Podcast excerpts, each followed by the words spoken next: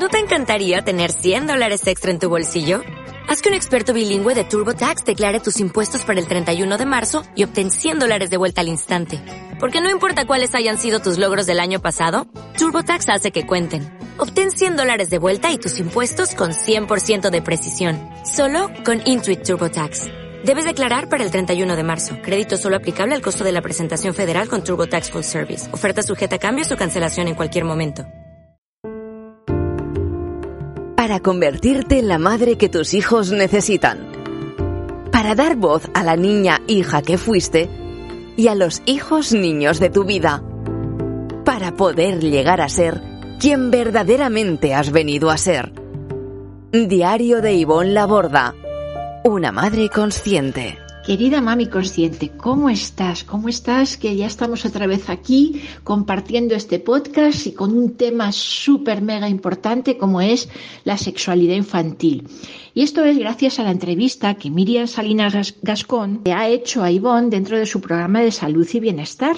Eh, muchas veces pensamos que la sexualidad solo tiene que ver con la parte genital, en la entrevista que Miriam Salinas hace Ivonne podrás ver distintos aspectos de la sexualidad infantil, por ejemplo, la relación que hay entre los trastornos alimenticios y la sexualidad, o cómo hablar de sexualidad a nuestros hijos, qué es lo normal y natural en el comportamiento de un niño cuando se habla de sexualidad, o cómo detectar si un niño ha sido abusado. Además, al final de la entrevista, te damos una información muy importante porque si estás interesada en asistir a un taller presencial con Ivonne y poder estar con ella frente a frente, escucha todo lo que se dice sobre el próximo taller presencial que se va a celebrar el 11 de junio.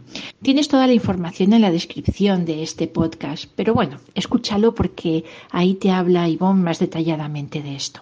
Te dejamos con la entrevista que Miriam Salinas Gascón hacia Ivonne Laborda. Hoy el, tema era la sexualidad infantil y como dice siempre Ivonne, sin acción no hay transformación, así que esta entrevista también intentamos que sea lo más práctica posible para todas las oyentes que nos estén que estén interesados ¿no? en acompañar en la infancia, que es un temazo. Siempre le hemos dicho, la última la verdad que sí. Eh, sección de Ivonne, al acabar lo hablábamos, que ya hay muchas cosas que, que ya nos cuestan en sí, la sexualidad con todos los tabús que tiene bueno, que tenemos transgeneracionales. Claro, y confundimos mucho pues la exploración sexual con el abuso sexual. Mm. Em, pensamos que la sexualidad solo tiene que ver con la parte genital y en cambio la sexualidad tiene mucho que ver con a lo mejor forzar a un niño a dar un beso a un adulto que no le apetece. Mm. Eso para él es, es, una agresión, para él es, es, es algo desagradable. O entre adultos yo no te diría nunca que beses a un hombre porque yo me apetece que le beses. ¿no? En cambio, niños, ¿cuántas veces les hemos expuesto a situaciones? Entonces, hoy hablaremos de toda esa parte de la sexualidad. El primer acto sexual de un niño. Justo esta es la primera pregunta. ¿Qué es la sexualidad infantil en realidad y, cómo, y cuál es el primer acto? La sexualidad infantil son muchas cosas. Sí. Pero empieza por el placer y el gozo, la satisfacción, la insatisfacción y quizás el primer primer acto de gozo y satisfacción de un bebé es mamar del pezón de su madre. Mm. Ese es el primer acto sexual, que no significa sexo. Claro, claro. Es que pensamos que la sexualidad y la sensualidad tienen que ver con el sexo y que el sexo solo tiene que ver con los genitales y que la sexualidad genital solo es coito, penetración. Entonces, claro, tenemos esa creencia, entonces a la que hablamos de sexualidad infantil se nos pone en la piel de punta mm. porque solo pensamos en penes y vulvas que se penetran y no tiene nada que ver. Hay exploración, se miran, se huelen, se tocan y todo esto está dentro de la normalidad, ¿no? De, de, de, un niño mamífero, por así decirlo. Entonces, el primer acto la, sexualidad se va forjando en nosotros entre la primera relación amorosa de un niño es con su madre y con su padre. De ahí va a empezar todos nuestros vínculos posteriores, más sanos, menos sanos, actitudes más tóxicas, menos tóxicas, dependencia emocional, eh, seguridad de mí misma, confianza, desde ahí. Entonces, ahí podríamos empezar y tirar del hilo, eh, también desde esa creencia de que los niños no pueden mamar a demanda. Tienen que mamar cuando tocan, el momento que toca, la cantidad que toca, cómo está esa mamá, el vínculo, no vínculo. Alguna dirá, uy, y si no hemos dado de mamá, no pasa nada, pues, pues el biberón, pero el vínculo está ahí. No es un niño solo con un biberón, es una mamá que lo tiene en brazos, que le da, que le arropa. Quiero decir que ese, ese maternaje es la primera relación amorosa y, aunque no nos lo parezca, sexual del niño. Claro. Es, es, la primera parte erógena, ¿no? del, del, mamífero en sí. Claro, fíjate cómo disfruta. Qué bonito lo que has dicho, perdona, como el link con lo que yo trabajo, que es la alimentación, porque, porque hay una expresión los argentinos que dicen el coger, ¿no? El coger, que es el, ah. dice el comer y el coger tiene mucho que ver. Sí. Porque sí que es verdad, es la primera y es la boca, es donde te estás nutriendo y a la vez es donde estás sintiendo placer, ¿no? Y ahí hay un como una sinapsis eh, neuronales muy conectadas. Y muchos de los trastornos alimenticios, que tú sabes más de este tema mm. que yo, vienen muchísimos por la relación que hemos tenido con mamá. Y de eso luego lo proyectamos en nuestra autoestima y en otros ámbitos. Solo fíjate en un bebé que está mamando de su mamá, esa cara que pone de, gusto total, medio dormido, que se le cae la lechecita. Por... Es que le ves y dices, qué paz, pero eso es placer, mm. Eso es gozo, ¿no? Eso, eso a nivel eh, adulto, eso es, eso es como orgásmico para el bebé, ¿sabes? Tiene un, un, gustito ahí y que haces así con el dedito que le quieres quitar la tetita y hace ¿no? Que lo vuelve a coger, esa paz, esa tranquilidad. Ahí empieza a forjarse el placer, el confort, el disconfort y la sexualidad, porque empieza con la boca. Mm. Como el 2.0 de eso empezaría con la boca y cómo se va desarrollando, a grosso modo, ¿eh? Sé que es complicado. Que nuestro cuerpo, como adulta, esté disponible, no significa que yo le invada Ah, es que yo soy súper cariñosa. Y yo todo el día encima de él, mm. brazos, besos, le toco el pelo, le toco el culo. No, no, no. Estamos diciendo que el niño nos necesita y se, y se quiere apoyar aquí y nos quiere coger la mano y quiere brazos. Entonces, el niño realmente, el primer año, si pudiera elegir, estaría las 24 horas con contacto con nuestro cuerpo. Porque realmente si nos fijamos como mamíferos, nacemos antes de tiempo. Son mm. nueve meses intrauterinos, pero como cogimos la postura erecta, ¿no? así de pie, eh, si el bebé estuviera 20 o 22 meses dentro nuestro, luego no lo podríamos parir. Mm. Entonces parimos a los nueve meses para que pueda salir. Pero fíjate que de todos los mamíferos somos los más dependientes. No se nos aguanta la cabeza, no podemos gatear, mm. no podemos hacer nada por nosotros mismos. Mm. Otros mamíferos, ¿no? Nacen, se ponen a cuatro patas, van a buscar la teta de su madre, ¿no?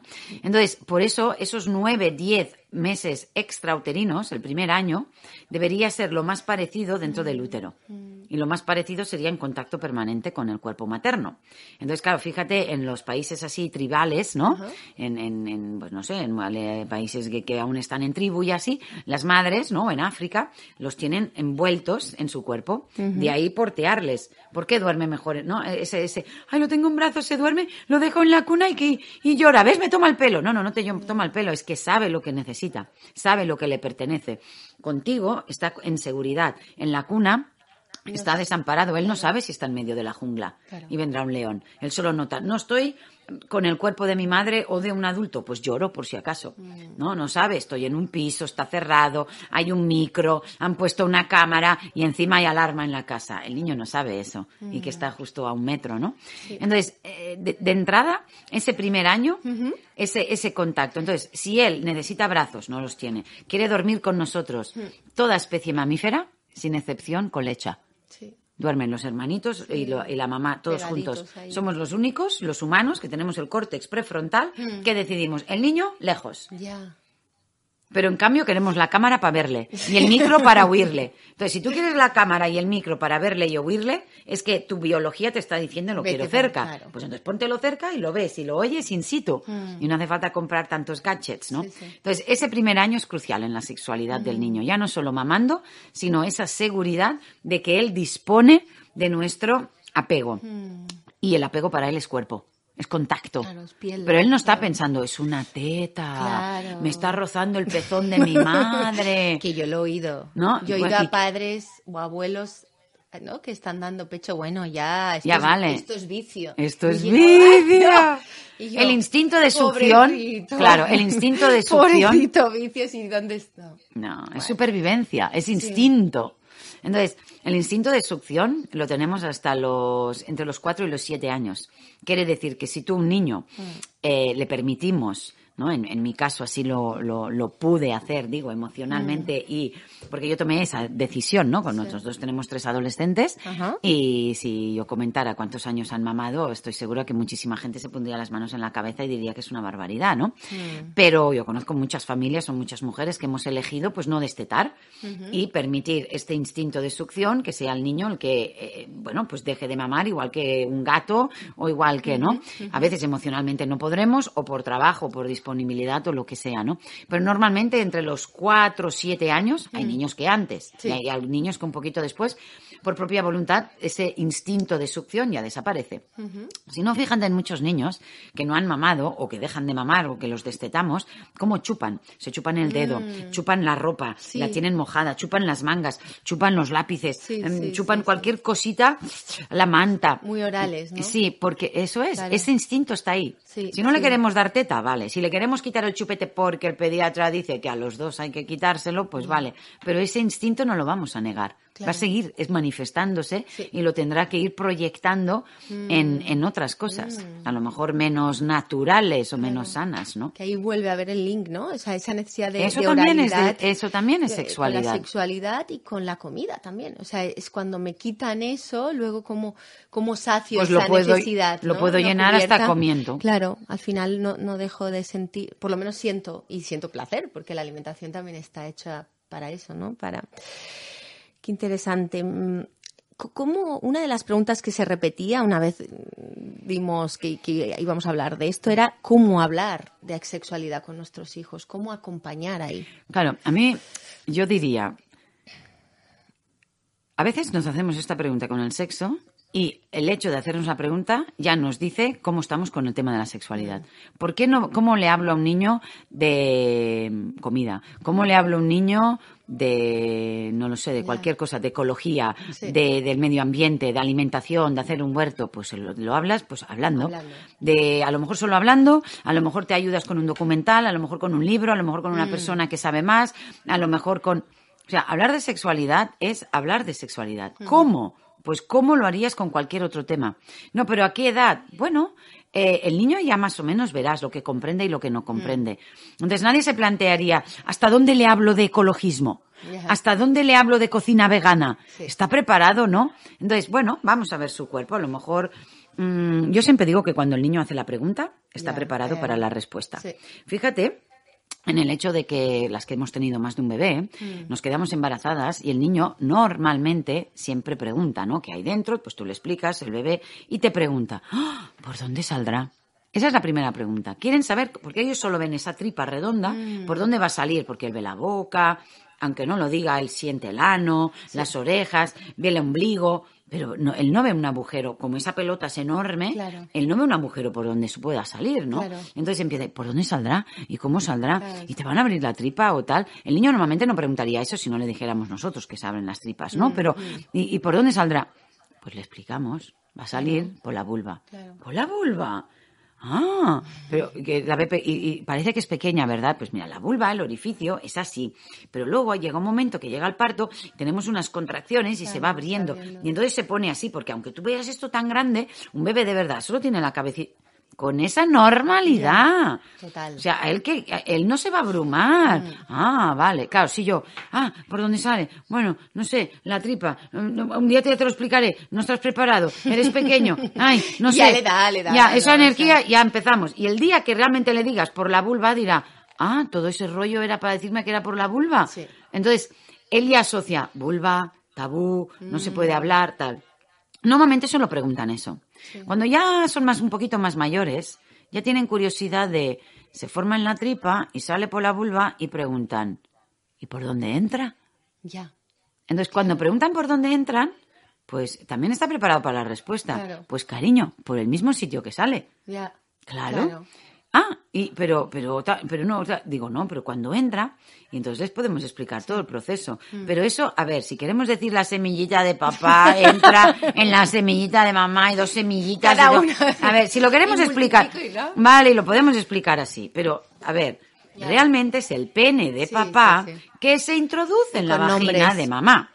Y dentro del pene de papá sale un líquido blanco que le llamamos espermatozoides, que si eso queremos decirle una semillita, ya está bien. Y nos ponemos en su vocabulario. Pero la semillita de papá, ¿cuál? ¿La misma que ponemos en el huerto para hacer el tomate? No, es otra y viene del cuerpo de papá. Entonces, no pasa absolutamente nada si nosotros lo explicamos así. Además, ellos ya ven que tienen un pene y ven que su hermanita pues tiene una bulbita, en nuestro caso. Y si no es así, lo ve de la amiga o de la compañera o en natación cuando se, se cambian, todos.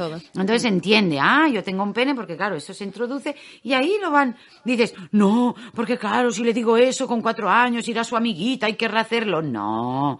Igual que tú le enseñas un día a ayudarte a cocinar, no se convierte en un cocinero, o el día que le explicamos dónde está la luna, no se sube a un ático para irse a la luna. O sea, los niños saben hasta dónde llegan, saben que son los adultos, que nos hacemos mayores, etcétera. Entonces, yo invito a hablar. Ay, disculparme que esto se me está cayendo todo el rato. es que me va, no sé si se me puede hacer un poquito más corto. Vale. Bueno, es que me está, me está molestando un poco porque no se me aguanta. Ah. Bueno, lo aguanto yo con la mano y ya está.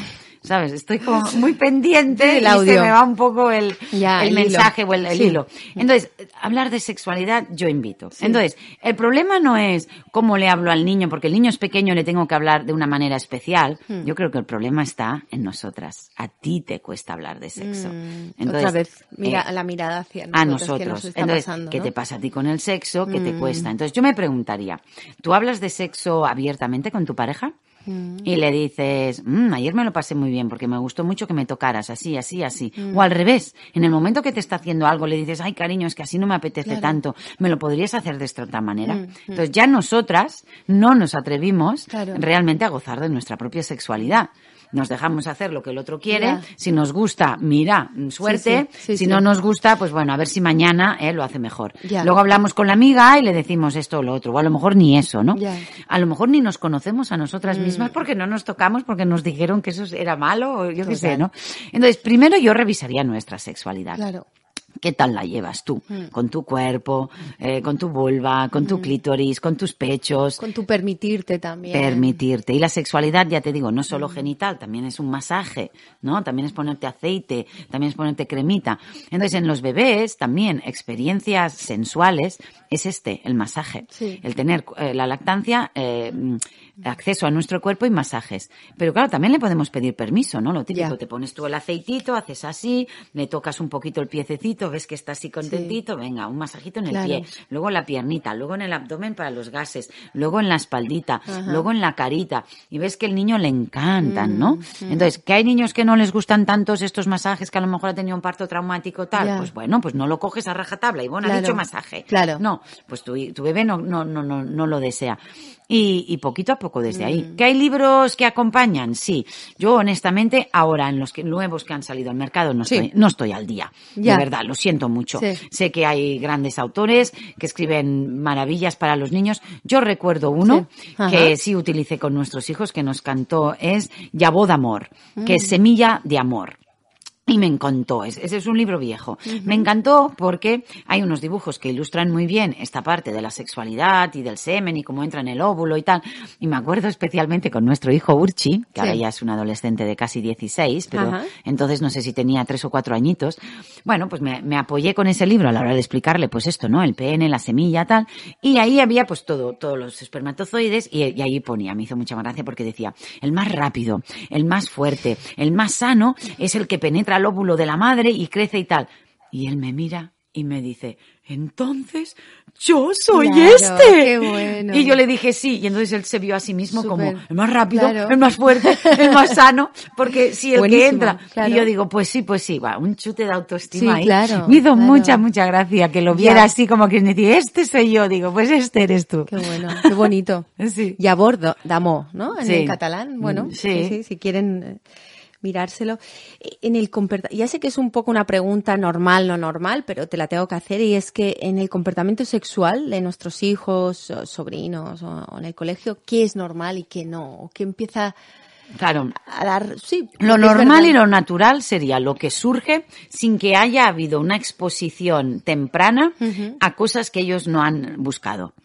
Entonces, si un niño ve pornografía con ocho años, lo que va a hacer no va a ser natural, porque estará influenciado por esas imágenes. ¿Sí? Si ves revistas, que era lo que en nuestra época había, pues también. Entonces, lo natural que es, si un niño no está expuesto a ninguna experiencia traumática, nadie ha abusado sexualmente de él, nadie le ha tocado sin que él, ¿no? Eh, sus partes sin permiso, no ha visto ninguna imagen, ya sea en vídeo o en revista, que no pertoque, lo que hará es natural. ¿Y qué hará? Pues se mirará a sí mismo, se tocará a sí mismo, eh, querrá ver el cuerpo de, de otras personas. Sí.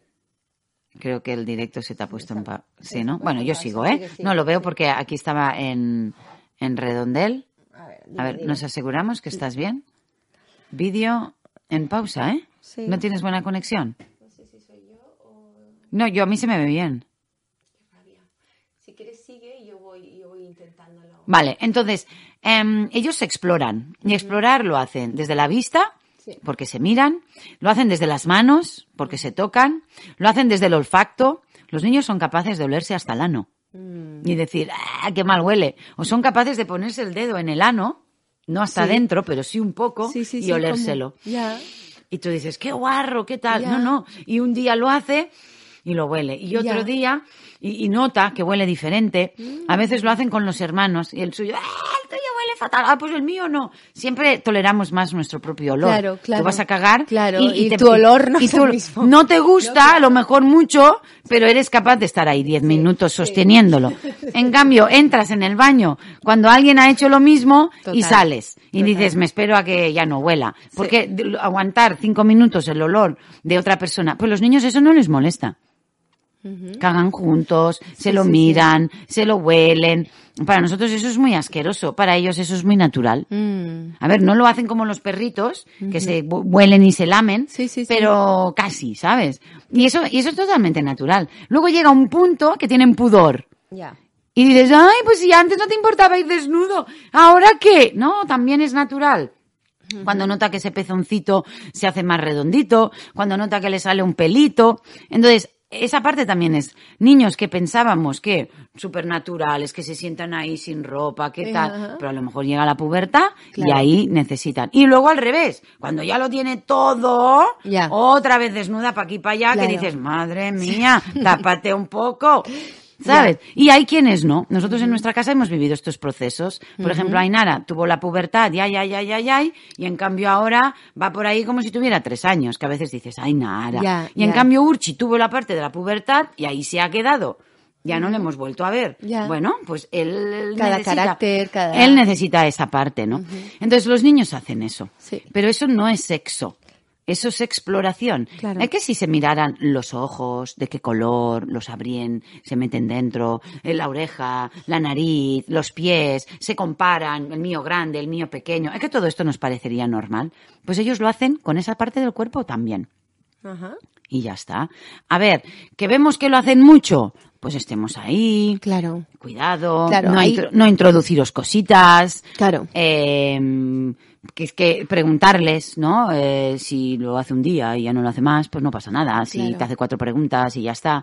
Pero si ves como, uy, cada día que va al baño, no sé qué, o cada mañana, o cada vez que queda con no sé quién, estemos alerta a que juegan, porque juegan, que te lo hable. Claro, si empiezan a cerrar la puerta, si no quieren explicar cosas, tal, a lo mejor han, han estado expuestos a algo y están pensando que lo que están haciendo está mal.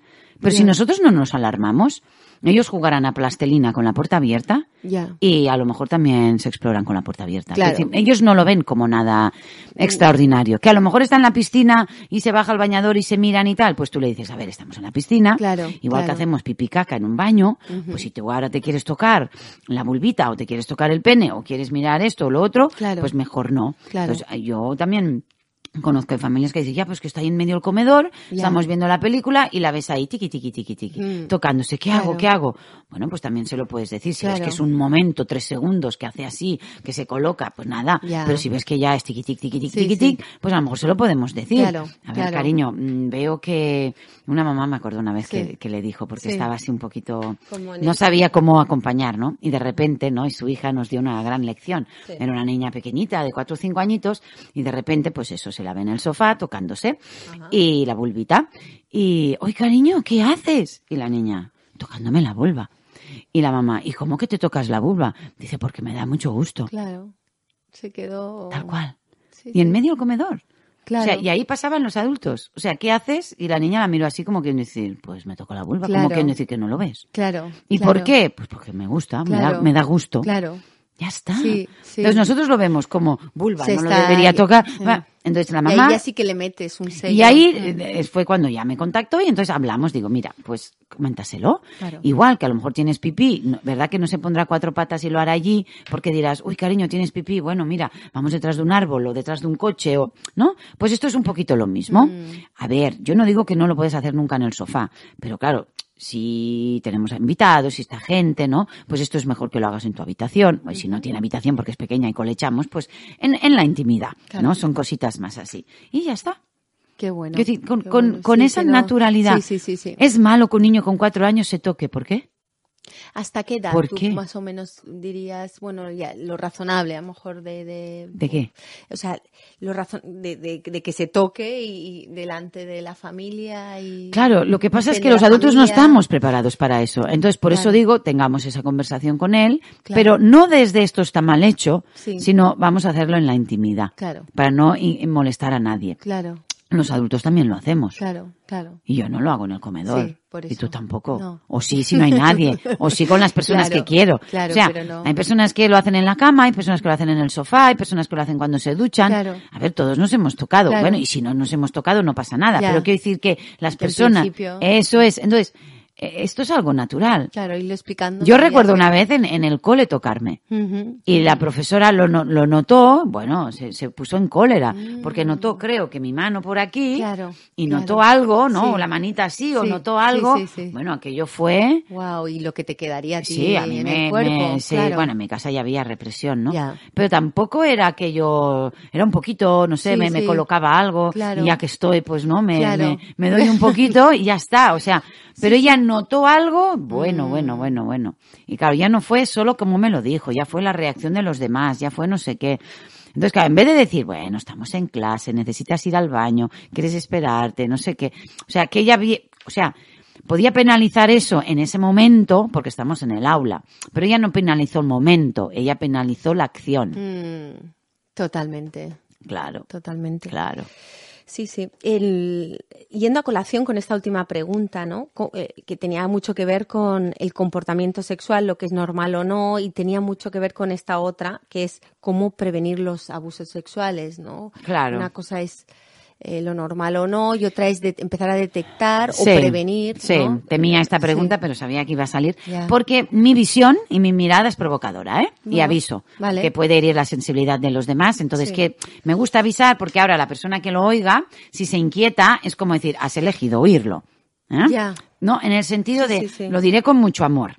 Pero la mejor manera de prevenirlo hoy no digo en un futuro. En un futuro sería respetar, amar y, y, acompañar lo más amorosamente posible a todos nuestros hijos para que ellos jamás de adultos tengan necesidad de abusar sexualmente de nadie. O sea, primero tenemos que entender que un adulto abusador probablemente fue abusado o sexualmente o violentamente o lo que sea. Quiero decir que esto es un acto muy perverso, ¿no? Mm. Pero bueno, no voy a entrar ahí.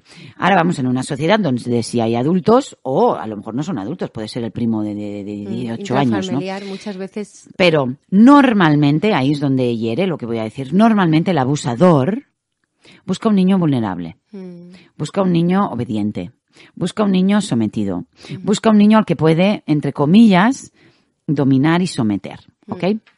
Un niño realmente muy empoderado, mm. un niño que sabe que su cuerpo es suyo y que nadie lo puede tocar, ni su mamá ni su papá porque nunca le han obligado a hacer nada, ni dar besos a la abuela, mm. un niño que sabe que él puede tomar sus propias decisiones, es menos vulnerable y menos propenso a sufrir un abuso sexual. Por dos motivos. Primero, porque si está empoderado y es un niño seguro, el abusador ya no lo busca. Mm. No lo tiene como foco porque lo ve demasiado fuerte, demasiado seguro, demasiado que no, que sí, que déjame, que tal, que ya lo nota. Normalmente no abusa del primero que pasa. Es el tío que los conoce, a los, todos los mm. sobrinos y los va tratando, es el profe, es el cura, es el vecino, ¿no? Entonces normalmente es así. Entonces, e, esto por un lado. Pero por el otro lado, supongamos que sí, que es un hombre fortuito y que va. Si está empoderado, a lo mejor podrá decir que no. A lo mejor se escapará. O a lo mejor se dejará, porque tiene miedo, pero luego irá corriendo a pedir ayuda. Y dirá, ay, que no sé qué, que hoy en el autobús me han hecho. Pero normalmente los abusos sexuales a niños no se cuentan. Mm. Y a veces son secretos. Y se perpetúan en el tiempo. ¿Por qué? Y es un secreto. Y entre tú y yo, y no lo digas, y no tal. Entonces, si nosotros en casa hay comunicación. Mm. Eh, mi cuarta raíz, intimidad emocional. Mm. Hablamos de las cosas, que está bien, que no está bien. Pueden acudir a nosotros a decírnoslo. Entonces, la mejor prevención es respetar a tu hijo, escuchar a tu hijo, pero no en temas sexuales, en tema de que le prefiere la cuchara roja a la verde, que hoy no le apetece dar un beso a la abuela, de que no le gusta ponerse esos calcetines porque le aprietan. O sea, si él puede tomar decisiones ya no solo sobre su cuerpo, sino sobre otras cosas, eh, podrá tomar decisiones pequeñas, luego podrá tomar las decisiones grandes. Entonces, primero que todo, niños así, seguros. Entonces, la mejor prevención es esa, respétale, escúchale y luego infórmale. Ya, pero ¿le voy a informar que ahí fuera hay abusadores? A ver, no hace falta entrar en ese detalle. Pero sí le podemos decir que ahí fuera hay adultos que no respetan a los niños. Y ellos lo saben, porque hay adultos que gritan, que castigan. Mm. Hay entrenadores que insultan. Hay profes que castigan si no se han acabado los deberes. Sabemos que hay adultos que no entienden a los niños y sabemos que hay adultos que no les tratan bien. Pero hay algunos que los tratan peor. Y pueden llegar a hacer cosas de todo, ¿eh? Te hablan mal, te, te, te, pueden pegar, hay adultos incluso que tocan partes de tu cuerpo que no quieres, mm. hay incluso ta ta ta ta ta ta ta ta ta ta ta ta detallar. ¿Sabes? Entonces, yo lo englobo todo mm. al maltrato. Verbal, oral, psicológico, que obligan, que tal. Incluso, algunos, fíjate lo que hacen, que hasta nos tocan donde no queremos. Y no solo a los niños, ¿eh? Que hay adultos que hasta tocan a las mujeres y a los adultos y nada. Ya está. Entonces, ¿ellos qué asocian? Nadie puede tocar mi cuerpo si yo no quiero. Esto que hacemos, por ejemplo, de ducharles, yo le lavo el pelo, yo le meto la mano ahí, le froto el ano, eh, se lava el culo. Llega una edad, sí, pero sin pedir permiso de ninguna manera. No es, te ayudo, lo quieres, em, voy a lavarte ahora el culito. ¿Lo hago yo o prefieres hacerlo tú? Yo a partir de los tres añitos, a todos mis hijos, hmm. a la hora de ducharles, yo les pedía indirectamente permiso. Sí y a lo mejor alguno decía, ya lo hago yo, le ponía jabón y se lo hacía él. Y a lo mejor Naikari se abría así de patas y decía, no, hazlo tú. Pues venga, yo le frotaba y, ya está. Y a lo mejor a alguno le he lavado el culete, pues hasta los ocho o nueve años. Mm. Y otro a los tres ya ha dicho, no, ya lo hago yo. Pero para que diga lo hago yo, le tienes que dar ese permiso. Mm. ¿Te apetece hacerlo tú? Te lo hago yo. Lo tienes que hacer bien, ¿eh? Tienes que hacerlo por aquí, y luego por aquí. se lo hace y luego por aquí. O tú hazlo delante de ellos, lávate mm. Desnuda. Y les dices, ves, lo hacemos así, lo hacemos así. ¿Quieres que mamá te lo siga haciendo o quieres ya empezar a hacértelo tú? Esta es la mejor prevención también. Porque ves, mamá me está diciendo, no, mamá. El respeto. El respeto y la escucha y le pregunto. Sí. Y aquí hay consentimiento. Sí, hay consentimiento, sí. Sí, sí, sí.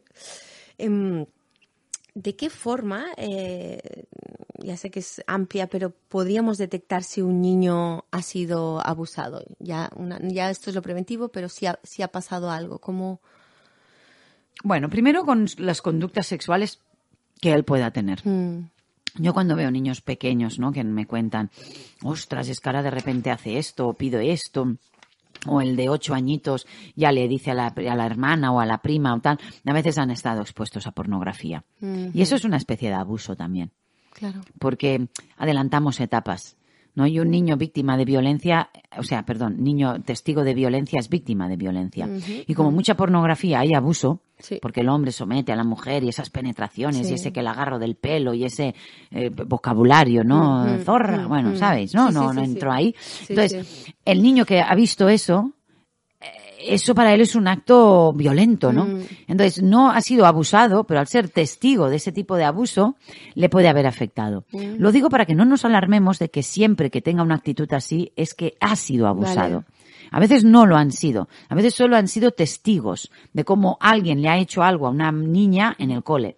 O de estos vídeos, porque nos alarmaríamos. Pues a partir de los 8 o 9 se ve mucha pornografía. Mm, no, estoy, diciendo puntualmente, estoy diciendo mucha.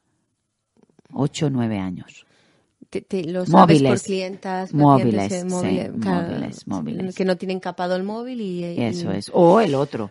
O el otro. Porque tú le podrás restringir pero el amiguito de 12 no ya y entonces les exponen, porque ellos también mm. están súper expuestos. Y entonces les calma también, ¿no? Entonces lo vamos perpetuando. En mi época era más difícil porque tenías que coger la revista, tenías que ir al videoclub a coger el vídeo, mm. necesitabas a alguien mayor, por lo menos un amigo de 18. Hoy en día cualquiera tiene acceso, ¿no? A estas cositas.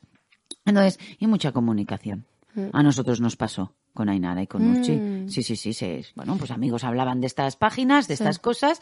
Eh, uno de ellos se, ve se vio expuesto a ver unas cosas porque en ese momento se estaban viendo, pero lo hablamos, lo comunicamos, se abrumaron.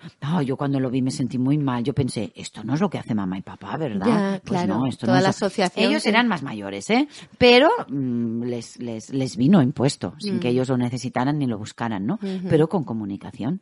Y entonces eh, nos dio para hablar de más cosas que lleva a hacer las a la gente a hacer eso, eso no es una película, eh, eso no es por elección, eso es prostitución, el negocio que hay detrás, les enseña unos cuantos documentales de chicas que lo han hecho y que no las respetan ni allí, que ellas ya mm. no pueden, bueno, esto es muy fuerte, ¿no? Entonces, hablamos mucho de este tema pues para que también vieran que si hay mucho adolescente ya mayor que se excita con eso. Mm. Entonces, que también entiendan lo que están haciendo.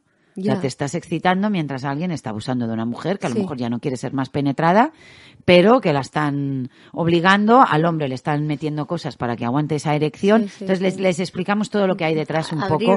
Sí, para que, a ver, mm, masturbarnos nos podemos masturbar de muchas maneras, ¿no? Entonces si eliges eso, que sepas lo que es eso. Sí. Igual que si quieres comer no sé qué cosa, que sepas lo que hay detrás. ¿eh? Tengas el conocimiento y luego elijas. y luego elijas. Y es tóxico, vale, pero hoy me lo salto, vale, pues hoy te lo saltas, pero que, que, lo peligroso no es el contenido, lo peligroso es la falta de información. Mm.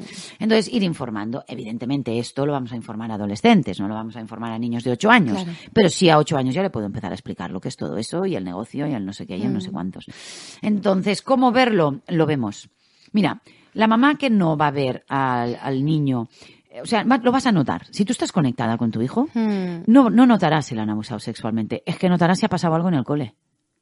Porque entra por la puerta distinto. Sí, sí, sí, Y a lo mejor no es nada grave, a lo mejor mm. simplemente le han dicho tonto, o a lo mejor lo han encerrado en el baño cinco minutos, ya está. O el profe no le ha dejado salir al patio. Mm. Pero es que yo lo noto. a ver, yo no noto exactamente qué les ha pasado. pero, porque yo la mirada esa no puedo decir, ah, esto es de, ¿no? pero, tanto, pero, noto, noto que ronda algo. Mm. Y ya está. Es que lo notamos. Y si es sexual, pues bueno, poquito a poco. Yo no haría un interrogatorio y tal, y tal, y tal, y tal. Porque vete a saber, y si le han hecho prometer no sé qué, y si tal. Mm. Bueno, ya sabes que en casa lo podemos hablar todo. Mm. Ya sabes que en casa no hay secretos. Y menos si otro adulto u otra persona te ha dicho que esto es un secreto y que no se los cuentes al papá y mamá. Precisamente eso es señal de que eso no es un secreto. De que eso es lo que tenemos que contar y tal. Pero en ese momento no le digas nada más. Ya, como no hago. Porque él lo, él lo digiere. Y al día mm. siguiente te dirá, mamá, me dijiste que esos secretos que nos dicen que no son, que son secretos, mm. que dijiste que, que no los podemos guardar. Mm, bueno, a ver, si una amiguita te dice que le gusta su amiguito Juan y que es un secreto, pues eso lo puedes guardar, no me lo digas. Pero hay otros secretos y sobre todo cuando son adultos a niños, no, no, no. Mm. ¿Por qué, cariño? ¿Conoces a alguien que le, un adulto le ha dado un secreto? o a ti? ¿Algún adulto te ha hecho algo, te ha dicho algo que... ¿sabes? Y hay poquito a poco, ¿no? O sea, lo peor es lo que le pasó. Saberlo hoy o saberlo pasado mañana mm. ya no es tan grave. Lo grave es que lo gestionemos y lo acompañemos lo mejor posible, que no se abrume, que no te pongas súper nerviosa, que no, ¿sabes? O, por ejemplo, que nos diga eso y que diga, sí, el entrenador Juan, no vayas ahí ya a romperle la cara, ¿no? O a denunciar, o poco a poco, sí y cómo y cuándo hablas con el Señor y volvemos, hay que denunciar, denunciamos, poco a poco, ¿sabes? Porque Nos cogen Sí, las sí, emociones la- y en ese momento mataríamos al primero que pasa, ¿ya? Pero lo que tenemos es prevenir. Total. Vale, nuestro hijo ha sido víctima, pues que no sea ninguno más, ¿no? Mm. Poquito a poco. Hay una de las cosas también, ya como última pregunta respecto a esto, ¿no? Yo en consulta me encuentro muchas mujeres sí que con TCA o ansiedad que han, han sufrido abusos Sí. y también es un tema que luego de adultas, lo que decías tú, muchos años lo han llevado Silenciado. en secreto, silenciado, inclusive con mucha culpa muchas veces porque, Porque no lo corté antes. Sí, porque ah, incluso es de la familia o incluso, no sé tú qué opinas de esto, que tampoco había, no era un adulto con un niño, sino que a lo mejor era un adolescente con un Sí. niño y tienen mucha confusión. ¿Tú qué opinas sobre eso? Siempre que hay mucha distancia de edad, podríamos estar hablando de abuso. A ver, dos niños de cinco años pueden explorar. Sí. Dos de ocho pueden explorar. Ahora, no me confundáis. También de dos de doce puede haber abuso. Porque el de 12 le puede estar diciendo, tócame, lámeme, méteme, sácame, tal, y el otro no quiere. Claro, Va, méteme en los dedos, va, hazme esto, va, chúpame aquí, va, y el otro no quiere. claro. A ver, nos estábamos explorando, explorar no me importa. Mutuo acuerdo. Eso es. Y no solo consentimiento. Tiene que haber deseo.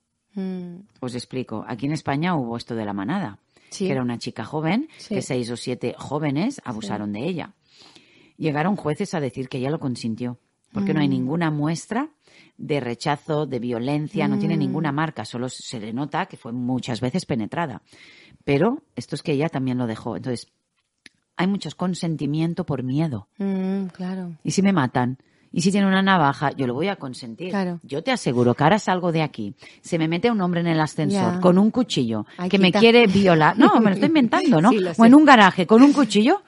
¿Tú te enfrentarías a eso? no. A lo mejor te quedas como una momia dices, que haga escucha, conmigo lo que Dios sí, quiera y que, que no acabe. me mate y que acabe y que se me pire. Sí. Eso es consentimiento según la ley. No he hecho nada para evitarlo. No lo puedo denunciar. Madre mía. Madre mía. Pero ¿hubo deseo? Mm, Entonces, lo que si no hay si hay si no hay deseo, también es abuso. mm, ¿Sabes cuánto abuso hay en las parejas? Que el hombre quiere y nosotras no, sí, pero venga allí. sí, Eso sí. también es abuso. Sí. Porque si el hombre nos ve ahí como una momia y dale, dale, dale, Ya. está abusando. Pero Claro. tú consientes porque es mi pareja eh, Ya. por miedo a que no se vaya con otra, ¿no? Sí, sí, sí. Entonces, cuidado ahí. Pero entre niños, el primo de 18 con la primita de 10, normalmente es abuso. sí.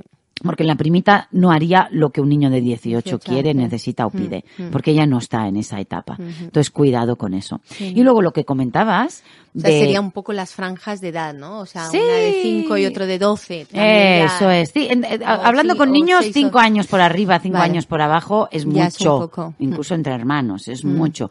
Pero no confundamos que uno de 15 y 15 también se puede abusar, Vale, ¿eh? vale. Claro. Mira, esta casuística no la había. Claro, también, claro. porque si no me apetece y me está ahí, venga, venga, otro. venga, venga, no, porque si no me chivaré y te he ayudado en el examen, pues ya que te he ayudado en el examen, pues tú ahora a cambio me tienes que hacer esto y si no me lo haces, verás, iré a tu madre y le diré que el otro día te quedaste a dormir en casa de no sé quién en vez de hacer el trabajo. Y ahora, pues venga, hacerle una mamada o hacerle lo que sea, porque si no se me va a vengar.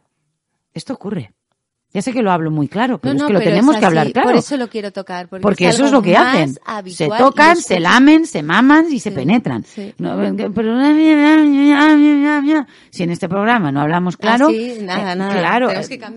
Entonces, esto que tú me comentabas, que hablar claro no es faltar el respeto a nadie ni ser una maleducada, es simplemente darle el nombre a las cosas que suceden, ¿no? O las prácticas sexuales que se hacen.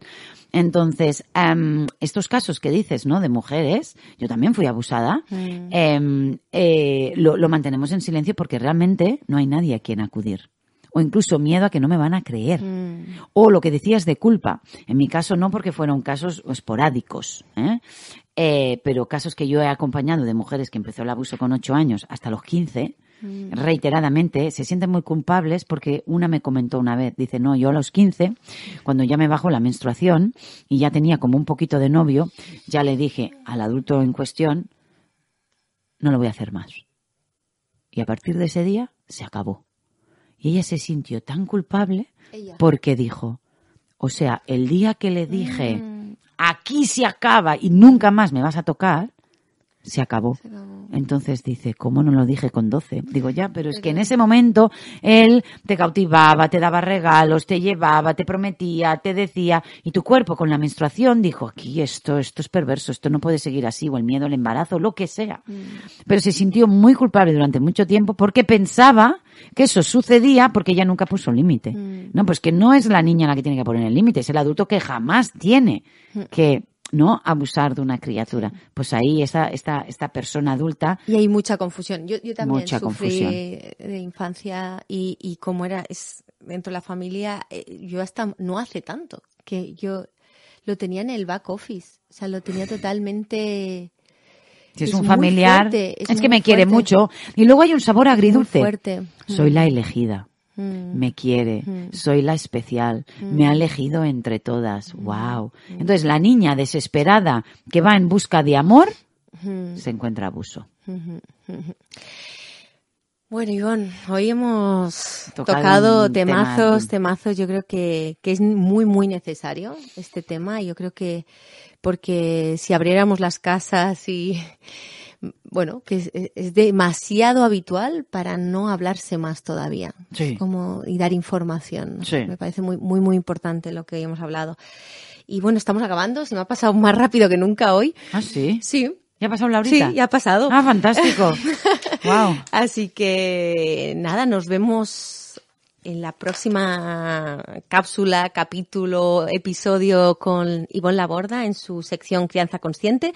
Y sí que me gustaría un poquito, como siempre, si nos quieres mencionar algo, si tienes algún taller online ahora, además de que te vas a México, pero... Ah, mira, tengo un presencial. El 11 mm. de junio, eh, a mi vuelta de México lo tengo que acabar de, de, organizar, ya estoy pues con todas las dinámicas, un taller vivencial, presencial en Tordera, ah. a media horita, tres cuartos de hora de aquí de, de Barcelona, para trabajar nuestra niña interior herida. Mm. Reencuentro con nuestra niña interior, o niño, ¿no? Entonces, es un taller que empezará a las nueve de la mañana, acabará a las nueve de la noche, un trabajo intensivo de alto impacto conmigo, y es un grupo reducido de personas. 25 30 máximo. Y vamos a trabajar infancia, adolescencia, cuerpo, abusos, violencia, pareja.